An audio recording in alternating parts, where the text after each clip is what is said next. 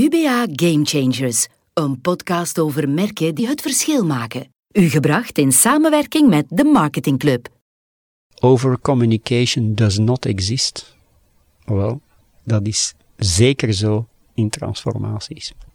Hallo, ik ben Erik Lauwers en ik ben de CEO van Arvesta.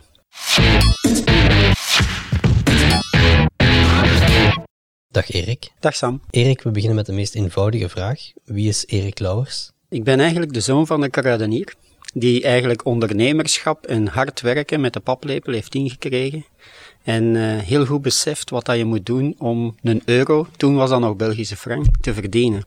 Maar als je het chronologisch zou bekijken, ja, dan heb ik eerst een saleservaring van bij Mars, uh, toen Masterfoods. Daarnaast, daarna ben ik naar Nutritia gegaan in, uh, in marketing. Um, waar ik heel veel nieuwe innovaties op de markt heb kunnen brengen. Dan ben ik naar Palm gegaan, Palm Breweries uh, in der tijd. Het marketingdepartement van nul opgebouwd en ook het sales retail departement van nul opgebouwd. Uh, en doet beestig deugd is een slogan die waarschijnlijk nog wel gekend is. Uh, die, die komt uit mijn periode, zal ik zeggen. En uh, na Palm ben ik naar Interbrew gegaan in 2000. Ik ben zeven, 16 jaar gebleven, dus uh, wel een heel tijdje. Um, vanuit marketingdirecteur naar horecadirecteur. Dan naar general manager Nederland, om dan business unit director voor Duitsland, Zwitserland, Oostenrijk te worden. En de laatste zeven jaar ben ik business unit lead voor Benefralux geweest. En dan vier jaar geleden gestart als uh, CEO van Arvesta, dat toen groep AVV noemde eigenlijk. Dat is zo'n beetje in een nutshell het carrièrepad. Arvesta dus. Kan je kort toelichten wat Arvesta precies is? Wij staan elke dag eigenlijk op om het rendement van onze boeren en onze tuinders te kunnen verbeteren, dankzij duurzame innovaties die de landbouw van de toekomst kunnen bouwen. En dat is super belangrijk. Dus het eigenlijk is het een win-win uh, gegeven tussen boeren, tuinders en, uh, en Arvesta zelf. Dat is een heel belangrijke. En duurzaamheid, dus innovatieve duurzaamheid, toekomstgericht, dat is waar wij eigenlijk elke dag mee bezig zijn om op die manier het rendement van de boeren en de tuinders te verbeteren. Daarnaast hebben wij natuurlijk ook wat meer gekend is uh, bij de doorsnee consument, onze AVV-winkels. En wat doen we daar? Eigenlijk die professionele kennis die we hebben vanuit de land- en tuinbouw doorgeven aan de consumenten. En zij kunnen dan genieten van die topproducten om ook in hun tuin uh, te gebruiken, zal ik zeggen. Chris van Roei, CEO van UBA, heeft u een tijdje geleden gebeld en gevraagd wil je meedoen aan de reeks Game Changers. Waarom zou je jezelf een game changer durven noemen? Ja, als ik uh, terugkijk naar de afgelopen 30 jaar, uh, dat is dan in mijn carrière wat ik altijd een groot woord vind, maar in mijn loopbaan, dan is change management en, en people development eigenlijk uh, de rode draad daarin. business transformeren, mensen boven zichzelf laten uitstijgen en meer kunnen laten bereiken dan wat ze ooit gedacht hadden, dromen laten behalen dat is eigenlijk echt uh, iets waar, uh, waar ik zeer warm van word. En dat is een beetje de rode draad in mijn carrière. En, en als ik terugga naar de bedrijven waar ik heb gewerkt, dan kijk ik uh, terug naar Nutritia en dan was daar een grote challenge toen ik brandmanager was om schroefdoppen op uh, CSML uh, flessen te kunnen zetten. Nu, iedereen gaat zeggen, dat is toch simpel. Um, maar die flessen die staan niet recht op een band, die liggen plat omwille van het productieprocedé van CSML. Vandaar dat dat zo moeilijk was. En we zijn daar samen in geslaagd, dus dat was echt een breakthrough voor dat bedrijf. Als je vandaag op een vliegtuig zit en je bestelt een thee en je vraagt er citroen bij, dan zal je een Citrona kuipje krijgen. Citrona kuipje is de merknaam die ik zelf persoonlijk nog heb uh, bedacht eigenlijk. Uh, dus die was gratis. en uh, we hebben dat kuipje gelanceerd en dat zie je nu nog vandaag op, uh, op de vliegtuigen. Kijk je naar uh, Palm, dan heb ik een marketingafdeling van nul opgebouwd. Uh, er werd geïnvesteerd in media, maar er was eigenlijk geen marketinggedachte daarachter. En we hebben ook het retaildepartement, wat niet bestond toen, in 1995, hebben we opgebouwd in 1997 en we zijn ook 10% in retail beginnen groeien. Dus er zijn veranderingen die die bedrijven naar een ander level hebben kunnen brengen of die merken naar een ander level hebben kunnen brengen. Ga je dan naar uh, Interbrew, Um, op een gegeven ogenblik ben ik uh, naar Horeca Nederland gegaan. Uh, eh, 600 Nederlanders in Horeca en één Belg. Die vragen zich allemaal af, wat komt die gekke Belg hier doen? Um, maar we hebben wel daar heel de manier van werken naar klanten totaal veranderd. Dus in plaats van een contractbusiness, zodat, zoals die horeca bestond toen, we spreken 2003, hebben we die volledig omgeturnd naar een uh, customer-centric business. En dat was toch wel een heel grote verandering, omdat we gestopt zijn met leningen, borgstellingen voor cafés. Dus we werden geen financier meer van een horecazaak, maar een brandprovider die merken bracht, die sfeer bracht in de horeca. Dat was een totaal andere beleving, maar ook een andere manier van werken voor al uw salesmensen. En daar hebben we toch een hele cultuuromslag uh, ook gemaakt waar iedereen van vertelde van, uh, als je dit doet Erik, dan ga je al je marktaandeel verliezen. En het omgekeerde is gebeurd. We waren de enige winnaars in marktaandeel in horeca, omdat we gewoon een nieuwe ja, customer-centric aanpak hadden. En uh, achteraf hebben heel veel brouwerijen dat gewoon gevolgd, de, die, die strategie. Dus dat was wel uh, een echt een breakthrough. Dan ben ik later naar Duitsland, Zwitserland, Oostenrijk gegaan de cultuur van Duitsland was zeer hiërarchisch. En dan komt daar terug één Belg, 3000 Duitsers. wat komt die gekke Belg hier doen? Uh, dan ben ik alle brouwerijen gaan bezoeken. Uh, en heb ik al die arbeiders tussen de ploegenschiften ontmoet, gesproken in grote zalen en uitgelegd waar willen we met Duitsland en met die brouwerij naartoe. En dat was ook wel een echte gamechanger qua cultuur omdat de cultuur in Duitsland toch zeer hiërarchisch was. Dus ook daar hebben we ja, het toenmalige InBev Duitsland naar de nieuwe cultuur van AB InBev uh, gebracht. En dat was toch wel een, een grote, grote verandering. En vandaag, uh, Arvesta, uh, was groep AVV vier jaar geleden. Alleen de naam al is gewijzigd, maar de manier van werken is nu totaal veranderd. We hadden 79 vennootschappen, uh, allemaal aparte general managers. En uh, vandaag werken we volledig in, geïntegreerd samen onder één uh, umbrella, employer brand, zijn de Arvesta. Dus ja, de rode draad is wel van ehm, heel veel verandering continu veranderen, maar altijd niet de verandering omwille van de verandering. De verandering omwille van het feit, het is nodig om het bedrijf naar de toekomst te brengen, of het is nodig om het bedrijf sneller te laten groeien, of het is nodig om de mensen sneller, beter te ontwikkelen. Uh, eerder van, ja, er komt een nieuwe en die moet van alles veranderen, want dat heeft niks met verandering te maken. Dus ik zeg altijd uh, binnen ons bedrijf van, de enige constante in het leven is de verandering. Het is niet omdat ik de nieuwe CEO ben dat we moeten veranderen, want eerlijk gezegd, als het voor mij is, moet het niemand niet doen. Je moet het doen voor je kinderen en je kleinkinderen, want bedrijven moeten generaties overstijgen. En dan moet je mee zijn met je tijd, want anders als je blijft verstart in een omgeving denken van x jaar terug, dan ben je gewoon verloren. En als je bedrijf niet meer groeit, dan ga je dood, dan ga je kapot aan de kosten. Dus en dat is wel uh, ja, een beetje een passie van bedrijven te kunnen laten groeien en ja, te kunnen overdragen van op je kinderen en op je kleinkinderen. En ik denk dat dat uh, ons doel in het leven toch voor een stuk moet zijn. Dat transformeren heb je bij Arvesta nu ook gedaan. Waarom was de transformatie van die groep nodig? Iedereen vertelt u altijd van, ja, maar we zijn goed bezig. Hè? Het gaat goed, maar het is de andere dat moet veranderen. Ik bedoel, dat is typisch zo'n reactie van mensen in een bedrijf als er iemand zegt, ja, we moeten toch dingen aanpassen. De analyse was super duidelijk. Ik ben begonnen in uh, mei 2016. We hebben een analyse gemaakt waarin dat duidelijk was dat tussen 2006 en 2012 groeide het bedrijf 10% jaar na jaar. Wat een zeer gezonde groei was. En dat was organisch en anorganisch, dus M&A inclusief.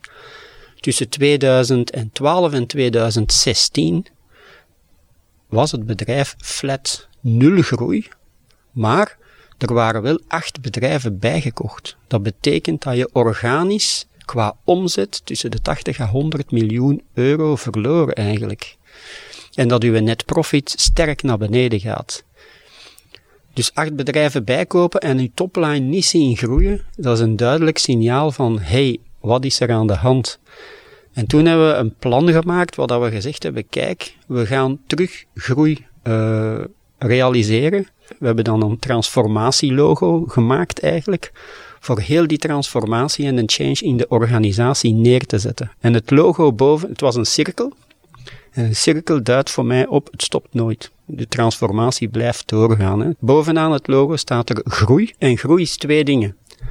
Organisch en anorganisch. En we hebben dat ook gedefinieerd. We hebben gezegd tussen 16 en 2020 willen we twee derde van de groei uit de bestaande business halen en een derde met M&A, met acquisities. En dat was een volledig die opposite van wat dat er aan het gebeuren was in dat bedrijf. En iedereen zei, ja, maar we zijn al zo groot, dat kan niet, dat kan niet. Huh? Ondertussen is bewezen, het kan wel, want we halen de twee derde. Hè? Dus dat is wel uh, heel goed. Dus mensen kunnen veel meer als ze denken dat ze kunnen. Dus het bovenaan het logo was groei. Centraal in het logo hebben we mensen getekend, want het zijn die mensen, en dat is toch iets wat ik altijd wil benadrukken. Je kan qua strategie, qua idee, eender wat in een bedrijf trachten te veranderen. Als je niet de juiste man, vrouw op de juiste plaats hebt, gaat u dat nooit lukken. En al zeker niet als CEO, want ik ben één poppetje en dan zijn er nog 1900 anderen. Dus de kracht van die 1900 is veel sterker dan de kracht van dat één poppetje.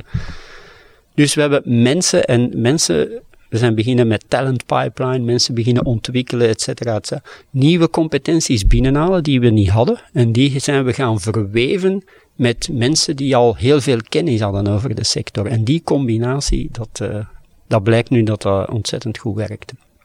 Dus in ons logo hadden we groei, hadden we mensen en hadden we centraal Stronger Together. En wat betekende heel het concept van Stronger Together? In plaats van, we waren eigenlijk een holding van verschillende bedrijfjes. En we hadden, nou, pak een beet, 17 general managers die verschillende bedrijven runden. En daarboven was een groepsdirectie. We hebben gezegd, nee, dat gaan we allemaal stoppen.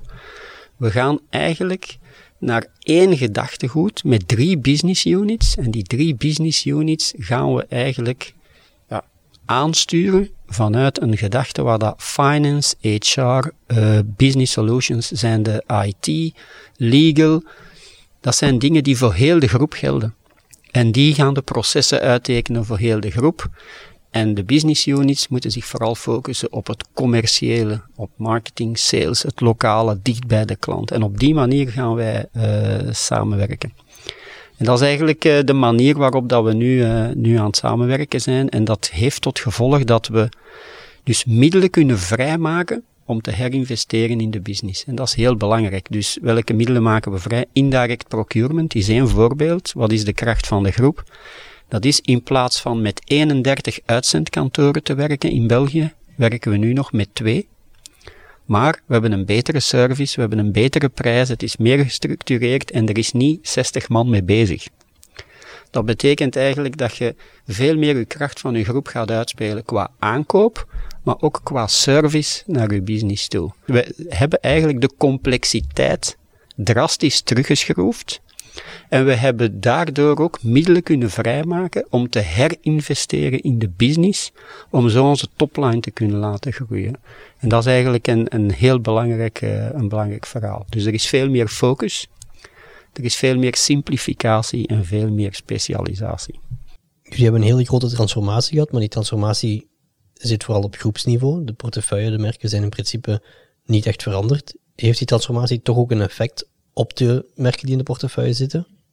Ja, en dat, en dat is ook een heel belangrijk punt. Hè. Bedoel, uiteraard, hè. Bedoel, mensen vragen zich dan af, ik ben, ik ben ons verhaal ook aan boeren gaan vertellen. 40 boeren in de zaal als voorbeeld. En uiteraard is de vraag van die mensen, ja Erik, wat heb ik daaraan? Dat jij je intern hè, herorganiseert, dat is allemaal goed, jij mocht dat allemaal doen. Maar wat heb ik daaraan als boer? En het antwoord is natuurlijk super duidelijk. Dat is, als wij intern ons beter kunnen, efficiënter opstellen, meer middelen vrijmaken, dan hebben wij meer middelen om te investeren in innovaties. Innovaties, en herinner u, waarom staan wij elke dag op? Om het rendement van de boer en tuinder te kunnen verbeteren en die innovaties moeten duurzaam zijn. Maar die innovaties ontwikkelen kost heel veel geld. Dus, en dat is een van de grote voordelen. Een ander voordeel voor die boer is, uh, dat we met één CRM-database gaan werken. Je moet je dat eigenlijk voorstellen dat we vandaag met vier, vijf, zes verschillende salesmensen bij dezelfde boer zouden komen en het van elkaar niet weten. Dat was historisch zo. Want wij verkopen enerzijds John Deere tractoren, maar die ploeg heeft niks te maken met het team van Animal Nutrition, eh, so to speak, die dan veevoeders verkopen eh, bij, die, bij die boer. En dan hebben we nog mensen die plantenbescherming en meststoffen verkopen, die ook nog niks mee.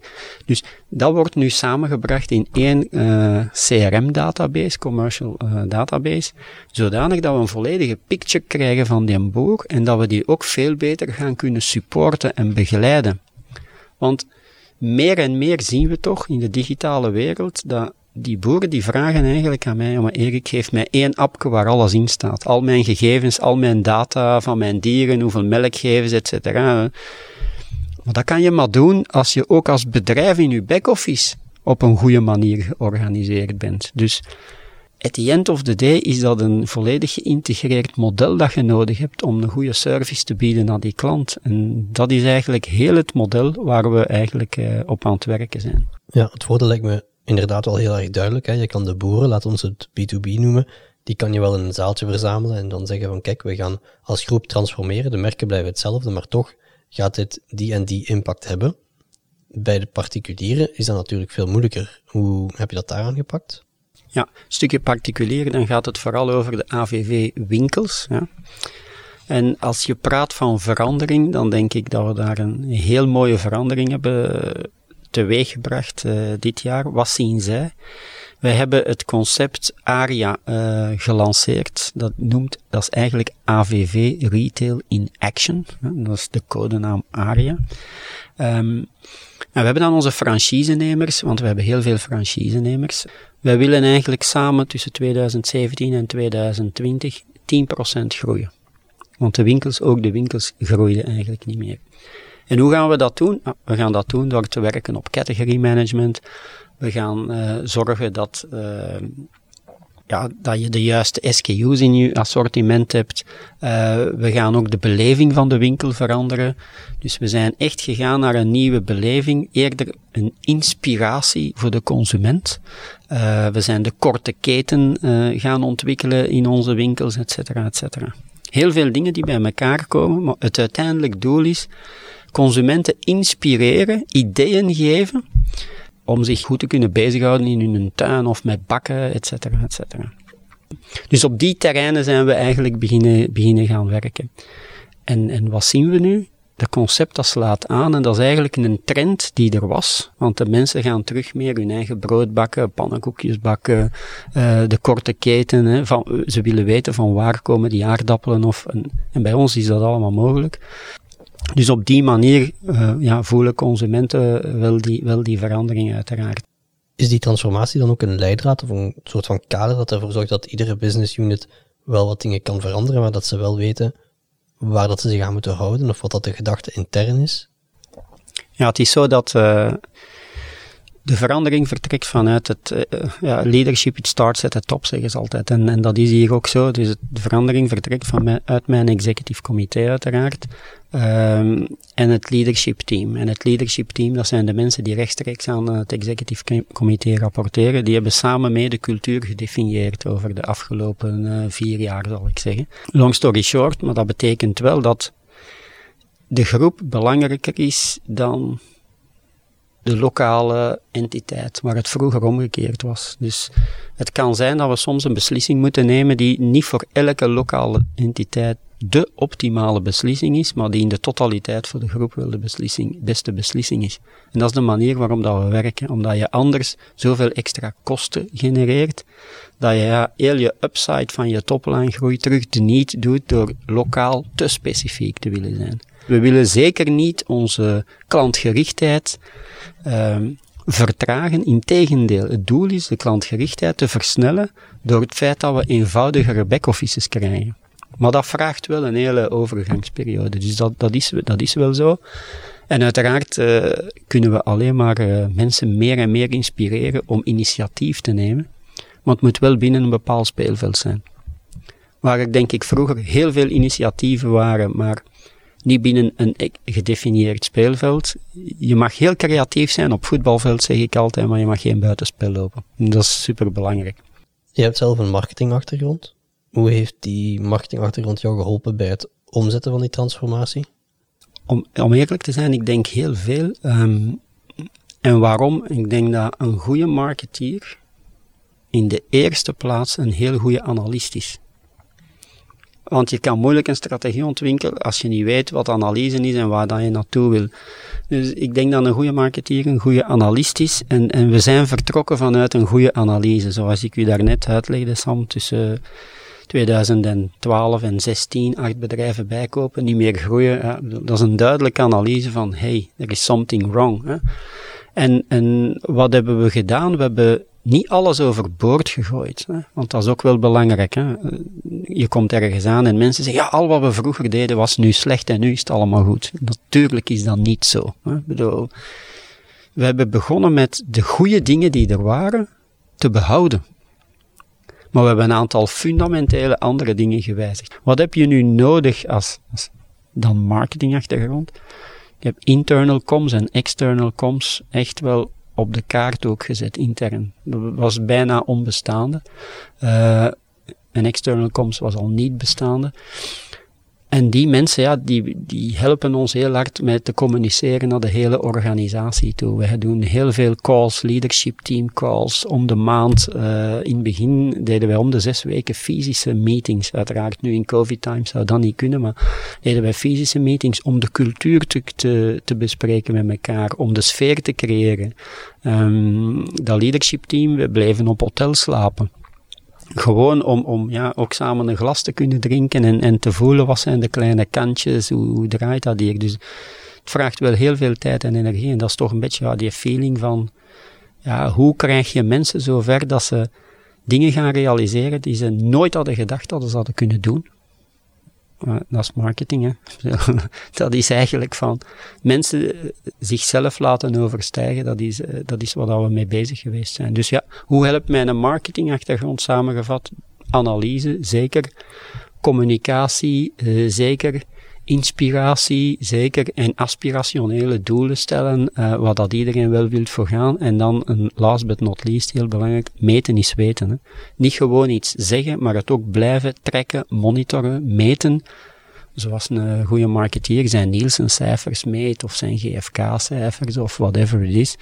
Um, en dus daar maken we wel dashboards van. En dat doen we dan voor alle departementen. Hè. Productie, sales, uh, marketing, uh, finance, uh, HR. Dus op die manier denk ik wel dat marketing eigenlijk veel geholpen heeft. Je hebt in je carrière heel wat business transformaties gedaan. Is er bij deze binnen Arvesta iets wat anders of moeilijker verlopen is dan je gedacht had? Ja, het, als, als ik naar al die business transformaties kijk, dan, dan moet ik zeggen dat je, gaat, je ziet teams altijd door dezelfde curve gaan. Is een bepaalde curve waarvan in het begin iedereen denkt, oh ja, oké, het zal allemaal zo, zo'n vaart niet lopen. We gaan wel zien hè, hoe lang dat de nieuwe dat wel volhoudt, bij wijze van spreken. Dan zie je dat teams zien van, oh, dat is serieus, want ze blijven daarin doorgaan. En ja, elke zes weken zitten terug samen en, en, en er wordt gemonitord en er wordt gemeten en opgevolgd. Dan zie je teams echt wel door een dal gaan van niks marcheert nog. Want ja, die mensen, sommigen zijn twintig jaar in hetzelfde vakje bezig en plots haal je die helemaal uit hun comfortzone en zijn er, je verwisselt mensen van stoel, maar je begint ook vragen te stellen over een business die zij al twintig jaar doen en waar ik niks van ken. Maar het goede daaraan is dat wij de basic vragen terugstellen. En als je twintig jaar in een vak zit, stel je de basic vragen meer aan jezelf en denk je soms dat je alles weet. En dat is heel menselijk, hè? dat is zeker geen verwijting, tegendeel. Um, ja, en dan, dan, krijg je toch zo van die, van die curves, waar dat op een gegeven moment heb je tractie. Hè. Dan, dan zie je links en rechts bepaalde clusters die goed beginnen draaien. En op een gegeven moment heb je dan ja, een goed resultaat en het jaar erop terug een goed resultaat. En we hebben nu drie jaar na elkaar echt goede resultaten gehaald met de teams. Dan zien we van, hé, hey, het werkt. En dan krijg je meer, ik noem het altijd, op een gegeven moment moet je kunnen beginnen surfen on the wave of succes omdat mensen dan kunnen blijven gaan. Dus die curve zie je altijd. Er is een tweede element wat je in elke transformatie ziet, is roadblocks. Er komen onderweg massa's roadblocks. Je weet alleen niet wanneer, hoe en wie. Je weet dat gewoon niet. En wat dat je soms roadblocks verwacht, zijn er geen. En wat dat je er totaal geen verwacht, zijn er plots heel veel. En dat, daar heb ik maar één advies. Dat is van, whatever de roadblock, hoe moeilijk de situatie ook wordt, wijk niet van je pad af. Want dan ga je nooit door je transformatie geraken. Dus je moet altijd, ik, ik zal altijd zeggen, je moet werken with the end in mind. Dat is superbelangrijk. Je moet altijd weten, dat is ons doel. Daar gaan we naartoe. Heb je een voorbeeld van een roadblock? Oh ja, absoluut. Hè. Um, soms heb ik met sommige mensen heb ik individuele gesprekken van meer dan twee uur gehad. En niet ene keer, maar twee, drie keer. En dan denk ik van, dat mag ik in de toekomst nooit meer doen. Want bedoel, you need two to tango. En, en dus je kan wel aan mensen uitleggen waar je naartoe gaat. En, en, ja, en dat is wel belangrijk, dat ze de visie zien en dat ze het pad zien. En dat, dat, maar het mag niet een dagelijkse fight worden. Want dan is het een roadblock. Dus dat is voor mij wel een voorbeeld van een roadblock. Maar andere roadblocks zijn technische roadblocks. Hè. Bedoel, wij hebben een heel complex IT-systeem van al die bedrijfjes samen, waar nooit synergieën in gezocht zijn en waar de systemen niet met elkaar spraken of weinig, 600 interfaces, 500 software-applicaties, 250 servers. Gewoon een upgrade doen van dat verhaal is al gigantisch moeilijk en dan, dan zie je van, je, je hebt een idee, je hebt dat al in bedrijven waar je gewerkt hebt gezien. Je denkt van dat is toch maar een druk op de knop, maar dat is een grote roadblock. Dus zie je, dus soms verwacht je dat niet. En soms heb je roadblocks um, dat je een concept aan het uitleggen bent, dat heel de zaal ja knikt, maar dat je achteraf beseft van niemand heeft dat gesnapt. Maar toch hebben die mensen ja gezegd. Dus dat zijn ja, de, ja, de dingen waar dat je wel rekening moet mee houden. Dus een van de basiselementen, en dan is dan terug marketing voor een stuk. Is, in marketing zeggen ze altijd, als je het geen zeven keer hebt gezegd, heb je het niet gezegd. Dat is ook in transformatie zo. Als je het geen zeven keer hebt gezegd, heb je het zeker niet gezegd. Omdat, dat is ook normaal. Hè? Dat is zeker geen verwijt, in tegendeel, dat is logisch. Het is heel menselijk als je x jaar hetzelfde doet. En dan plots ga je samen met je team een andere route uit. Dat die mensen dag nog niet direct op die andere route zitten. Dat is de evidentie zelf. Maar je zou dat natuurlijk als leider allemaal anders willen, maar je moet dus communiceren. En een van de ja, open deuren die ik ga intrappen is over communication does not exist. Wel, dat is zeker zo in transformaties. Ik denk dat ik op vlak van transformaties wat al mijn vragen heb gesteld. Dus ik ga door naar mijn afsluitende vragen. En de eerste is, welk merk binnen jouw sector vind je dat echt goed bezig is op vlak van marketing? Goh, kijk, uh, ik heb um, qua um, banken is er wel een merk dat mij opvalt. Dat is het appje van KBC. Omdat ik dat heel dikwijls gebruik als voorbeeld van uh, heel veel gegevens samenbrengen en uh, heel consumentvriendelijk. Uh, en ik denk dat niemand de complexiteit snapt dat achter dat appje zit, maar dat is ook niet nodig, want dat is ook ons probleem niet. Maar dat is wel iets waar, waar ik uh, gigantische evolutie in zie. En ik heb nu gelezen ook dat zij de goals uit de Jupiler Pro League op dat appje gaan brengen. En ik denk, ja, dat is toch een move die niet verwacht is, denk ik, door velen. En dat is mij wel opgevallen. Als je kijkt naar hoe de digitale wereld gaat blijven evolueren, dan zijn het zo'n dingen die wel plotse wendingen, wendingen geven. Want wat is denk ik het doel van KBC? En ik weet het niet, maar ik zou het wel kunnen vermoeden, is dat ze zoveel, zoveel mogelijk consumers naar hun app proberen te krijgen. Want ja, op een smartphone, hoeveel appjes kunnen erop staan en hoeveel ga er gebruiken? En dat is eigenlijk ook op een gegeven moment de fight die wij in onze sector zullen hebben. Hoeveel appjes gaan de boeren gebruiken? En ik denk één. Hè?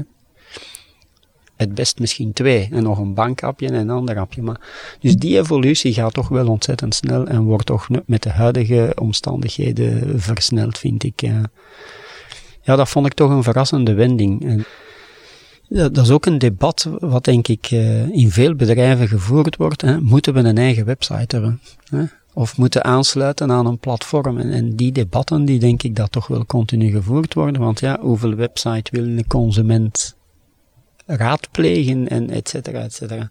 Het zijn toch geen evidente vraagstukken die de komende maanden, ik zeg niet jaren, maanden, wendingen kunnen, kunnen teweegbrengen, denk ik. Ja, dat denk ik wel. Dan ga ik door naar mijn laatste vraag. Stel dat je één learning, één advies mag doorgeven aan andere marketeers. Welk advies zou dat dan zijn? Goh, ik zou één woord, consistentie. Ik denk dat er um, heel veel uh, merken lijden onder brand drift, wat dat ze noemen. Van, we hebben een nieuwe brand manager, dus we doen iets heel anders met dat merk. En, en ik denk, uh, ik heb ooit eens uh, een marketeer uh, gehad op corporate bij een van mijn vorige bedrijven die mij zei, Erik, marketing is te belangrijk om aan brandmanagers over te laten. Het was zelf een marketing, een, market, een CMO. En, en ik, eigenlijk begreep ik het wel. Want uh, als je nieuwe mensen op een merk zet, het eerste wat ze willen doen is de verpakking veranderen, et cetera, et cetera. En ik denk dat je dat net niet moet doen. Je moet eerst merk voelen en leren kennen. Uh, maar kijk, dat is toch wel eigen aan, aan, aan mensen. En dat is ook goed, hè, dat marketeers die passie hebben om daar dingen mee te doen. Maar de consistentie is super belangrijk. En, en wat dat betreft, denk ik, als je een moodboard hebt van je merk, de look en feel en zelfs de sound van je merk, want een merk kan ook een klank hebben. En je doet een campagne, dan moet één op één hetzelfde zijn. En um, de sterke merken zijn merken die jaren aan een stuk hetzelfde doen. Hetzelfde mag dan toch anders, als u begrijpt wat ik bedoel. Maar, en, en je ziet toch veel merken heel veel branddrift hebben en dat is heel veel kapitaal de vuilbak in, zeg ik altijd. Dus uh, consistentie is uh, super belangrijk. En dan meten is weten en het gaat niet over emotie, je moet er ook geld kunnen mee verdienen. Dus marketing is niet het wollige verhaal, marketing is de duidelijke analyse, meten is weten zorgen dat het rendement opbrengt. Want als marketeers er niet voor kunnen zorgen dat merken een meerwaarde hebben naar de consument, naar de klant, voor het bedrijf, dan zijn ze niet nodig. Het is leuk om te horen van iemand die zoveel business transformaties heeft gedaan, dat die als advies geeft, hou het consistent. Nu natuurlijk, ik snap het wel, het gaat om het feit dat ja, je zegt hou het consistent, tenzij natuurlijk de analyse uitwijst dat hij iets anders moet doen. Ja, uiteraard. Um, en uiteraard is het zo dat de dag dat er na mij iemand komt, dat ik ervan uitga dat hij ook weer een visie heeft die het bedrijf naar de next level brengt. En dat hij andere dingen zal zeggen dan dat ik zal zeggen. Dat is ook logisch. Dat is de evolutie van een bedrijf. En dat bedoel ik net consistentie, maar dat betekent niet dat je niks moet veranderen. Ja, bedoel, daarom heb ik het daarnet vergeleken met het enige uh, in het leven van de mens is de verandering. De constante is de verandering, want je wordt geboren als baby, je groeit op, je gaat naar school, je trouwt, je hebt kinderen. Dus als je de, ik doe dat dikwijls, de foto's van mezelf, en mijn evolutie, niet omdat ik mezelf zo belangrijk vind, maar gewoon tonen aan mensen en zeggen, kijk, iedereen van ons ondergaat elke dag opnieuw die verandering. Je wordt ouder, je wordt ziek, je moet vechten tegen van alles. Je, je, ja, je, trouwt, je krijgt kinderen, maar er zijn ook problemen soms, et cetera, et cetera. Dat vinden we allemaal normaal, maar op het werk moet alles 35 jaar stand, standaard blijven. Dat klopt toch niet? En dat vind ik een hele goede metafoor altijd om, om dat uit te leggen aan mensen van de constante in het leven is de verandering, want we veranderen elke dag allemaal een dag ouder. En als je foto's bekijkt van tien jaar terug, dan ga je zelfs mee lachen en zeggen van, goh, weet je dat nog? En het bedrijf moet dat allemaal hetzelfde blijven. Dat klopt niet. Dus bedoel, het is niet contradictorisch met transformatie, integendeel. Dat was mijn allerlaatste vraag. Bedankt voor de tijd, Erik. Bedankt voor het gesprek. Heel graag gedaan, Sam. Dus uh, dank je wel.